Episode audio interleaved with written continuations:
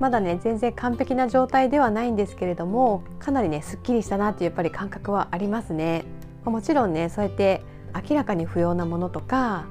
なんか自分がもうね必要ないと思っていてね見て不快に感じるものがなくなったっていうねそういった意味もあるし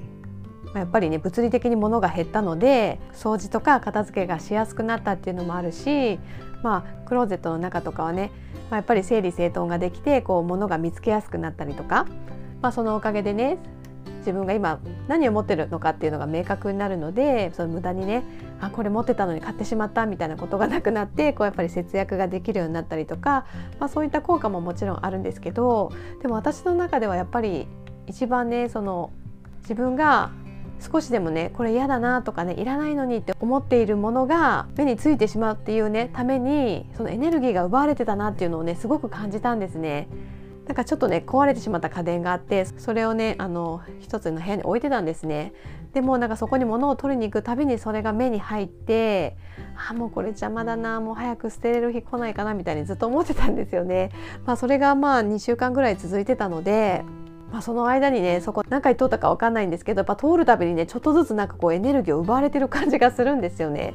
通るたびにねあの絶対そのエネルギーをやっぱ奪われるし波動が下がってるんですよねその自分が嫌だなって思ってるものがあるだけでね。なので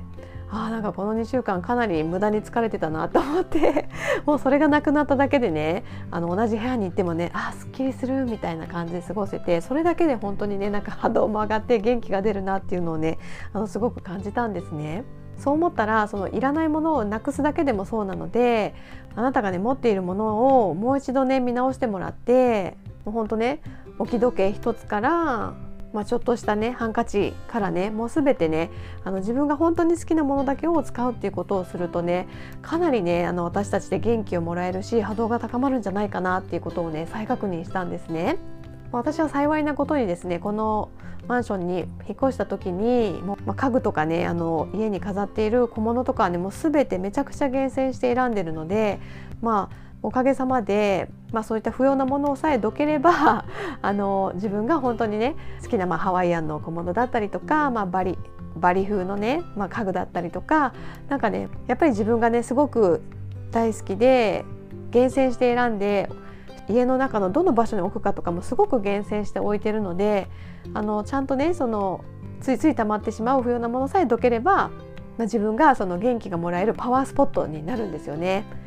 まあ、でもねあの最近は自分のセルフイメージとかもかなり変化してきているのでちょっとね見直しが必要かなとも思い出してはいるんですけどそこはね時間をかけてねまたやっていこうと思うんですけど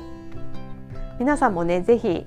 今一度ですね自分が持っているものがね本当にねあなたが見たり聞いたり触ったり感じたりしてね心地がいいかをねあの再度確認してほしいと思いますね。まあ、特にやっぱりねその実際肌に触れるもの、まあ、あの下着とか寝具とか、まあ、そういったものはあのすごくね波動が伝わるっていうのもよく言われているので気をつけてねもう一度確認してみられたらいいのかなと思います。私もね今回あのいくつかね寝具はこれ使ってないなっていうのは処分しましたし下着もね別にそんなくたってるとかではなかったんですけどなんかデザインがねもうこれ自分に合わないなって思ったものはもうありがとうございましたということでねあの処分することにしました。まあ、そういった形でねあのやっぱり自分に身にまとうものとか触れるものあとやっぱり自分のね住んでいる家空間っていうのはねお仕事とかねなんか外で疲れて帰ってきた時にこうしっかりとね疲れを癒してエネルギーをねチャージする場所ですよねなのでそこにはね本当に自分の好きなもの元気をもらえるもの癒されるものっていうのをね置いていくことを本当にお勧めします。私も今回ね断捨離をしてまたそれをね新たにねあの思い出して再確認できたので皆さんにシェアさせていただきました。というわけでですね今日はね好きなものに囲まれて生きる。そしてねあの自分のねお家をねパワースポット化してですね波動を上げてですねハッピーでねアロハに生きていきましょう。というわけで今日も最後まで聞いていただき本当にありがとうございました。今日の話がね少しでも楽しかったよ役に立ったよと思っていただけた方はですね是非フォローして次回も聞いていただけると嬉しいです。私はねこうやってママやね女性がね輝いていけるようなコツをね